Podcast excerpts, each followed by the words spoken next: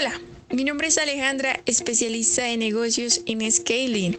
Y hoy vamos a hablar de cómo crear un mínimo producto viable, un tema muy importante en la era digital.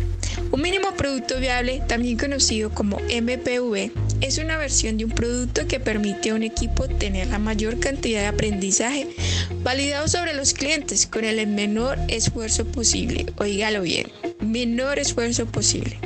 ¿Y eso por qué? Porque es un proceso interactivo de generación de ideas, desarrollo de prototipos, presentación, recolección de datos, análisis de aprendizaje en una forma circular. Siempre tenemos que estar aprendiendo, analizando y generando nuevas ideas. Bueno, ustedes que quieren crear un mínimo producto viable se preguntarán por dónde empezar. Es importante que tengan en cuenta que antes de crear su mínimo producto viable tienen que pensar en el tiempo, en el esfuerzo y el costo que le va a requerir ese mínimo producto viable. ¿Y por qué? Porque de acuerdo a ello vamos a generar esa estructura o esos mecanismos, herramientas, análisis que se necesitan. Nuestra recomendación que para crear un mínimo producto viable, como bien lo dice, es algo pequeño, es algo que se pueda lanzar en un mínimo tiempo y obtener un gran aprendizaje. Nosotros en Scaling te recomendamos que lances ya esa idea que tienes en tu mente, porque es esa idea que te va a ayudar a comprender, entender el mercado y cuáles son los canales, cuáles son los caminos, cuáles son las herramientas que necesitas para potencializar tu idea y escalonarla. Y es que es eso, un mínimo producto viable, una idea pequeña que lances hoy en el mercado y que junto a ella aprendas demasiado y que te ayude a potencializarla para generar un negocio de mayor escala. Bueno, y muchos se preguntarán por dónde comenzar, no sé, ya tengo una idea, pero no sé cómo hacerla. Bueno, vamos por pasos. Vamos a hablar de esas personas que no saben qué crear. Para ti que no sabes qué crear, te recomendamos que comiences por tres pasos. El primero, Escucha las quejas de las masas. Puedes encontrar todas esas quejas en reseñas de noticias, en comentarios en las redes sociales, en canales de YouTube, en reuniones familiares e incluso en el transporte. Escucha bien esas quejas, que con esas quejas vas a encontrar los problemas, cuáles son las problemáticas que están teniendo las personas y cuáles son esas necesidades que te van a ayudar a comprender realmente qué producto o servicio crear. Segundo paso, Mira que ya se ha creado en el mercado y qué es lo que realmente le hace falta. Y con todas esas quejas que ya escuchaste, con todos esos servicios y productos que hay en el mercado, vas a poder alinear algo que ayude a mejorarla.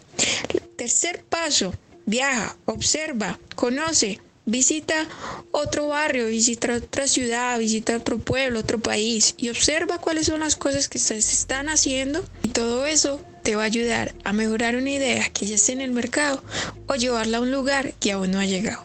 Entonces, muchos pensarán, pero bueno, yo ya tengo mi idea. Bueno, esos pasos me sirvieron para crear mi idea.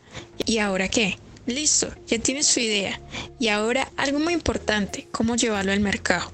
Vamos a hablar ahora de análisis de mercado. En los negocios digitales hay una palabra muy importante que se llama el buyer persona. El buyer persona es esa persona que va a comprar tu producto o servicio, o sea, tu comprador ideal. Y para encontrar tu comprador ideal vas a necesitar las herramientas adecuadas. Si va a ser por Facebook, si va a ser por AdWords, si va a ser por Google, si va a ser por muchas herramientas que hay actualmente y que te pueden servir todas, claro. Pero hay que saber utilizarlas y hay que saberle sacar el mayor provecho de ellas. Y tranquilo que en Scaling te podemos ayudar a comprender y cuáles van a ser las herramientas adecuadas de acuerdo a tu servicio o tu producto. Igualmente, en este audio te vamos a compartir algunas de ellas que puedes investigar ya y que te van a ayudar mucho con tu negocio digital. Puedes investigar Facebook, cómo utilizar Facebook para campañas digitales, Google AdWords, Google Search Console, Google Trends, Google Keywords, que son herramientas para tráfico, herramientas para investigar a tus competidores. Bus 1 herramienta que te permite analizar cuál es el contenido que se desempeña mejor en las redes sociales o en Google. Esas son herramientas que te van a ayudar mucho a analizar el mercado y encontrar a tu buyer persona. Si tienes alguna pregunta de cómo utilizarla o cuáles son las que hay en el mercado, puedes escribirnos en nuestro canal, en nuestras redes sociales o contactarnos, y te vamos a ayudar a comprender cada una de ellas o enseñarte otras herramientas que sean acorde a tu negocio digital. Bueno, después de haber analizado el mercado y haber encontrado a tu buyer persona, que es tu comprador ideal, es también importante analizar a tu competencia, no con el fin de crear cosas malas, sino con el fin de aprender de ellas. Vas a aprender mucho de tu competencia. No hay que inventar la rueda, que ya está inventada.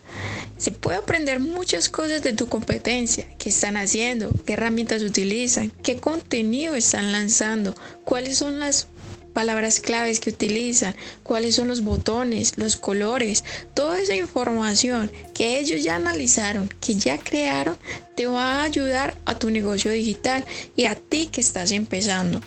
Entonces, en este punto de análisis de tu competencia, es bueno que crees una tabla, una tabla de los competidores que están ofreciendo el servicio o producto que tú quieres hacer. Crea una tabla Puede ser en Excel, puede ser en, en un Word, puede ser en una hoja donde tú quieras.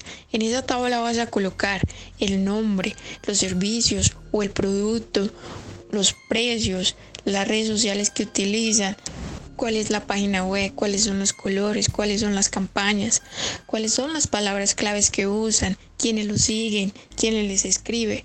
Toda esa información te va a servir a ti y a tu negocio e idea digital.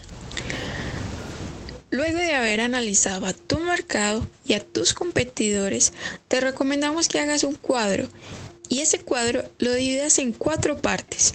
En la primera parte vas a colocar tu producto y vas a definir la solución que aporta el problema y el valor que expone sobre propuestas similares. En el segundo campo vas a colocar a tu cliente, quienes van a adquirir y usarán tu producto o servicio y por qué lo harán. Recuerda, tu buyer persona. Tercero, el canal. A través de qué mecanismos los clientes podrán acceder al producto o servicio. Tercero, el canal, a través de qué canal y qué mecanismos los clientes van a llegar a ti. Recuerda que hay Facebook, Instagram, YouTube, LinkedIn, hay muchos canales. Hay muchos canales en el mercado para ti que estás comenzando te recomendamos que uses como mínimo dos. ¿Por qué? Porque usar muchos te va a desgastar mucho tiempo y al final no vas a ser estratégico y es importante que utilices el adecuado. Y es importante que utilices el adecuado y que seas estratégico a la hora de escoger tu canal. Cuarto, relación.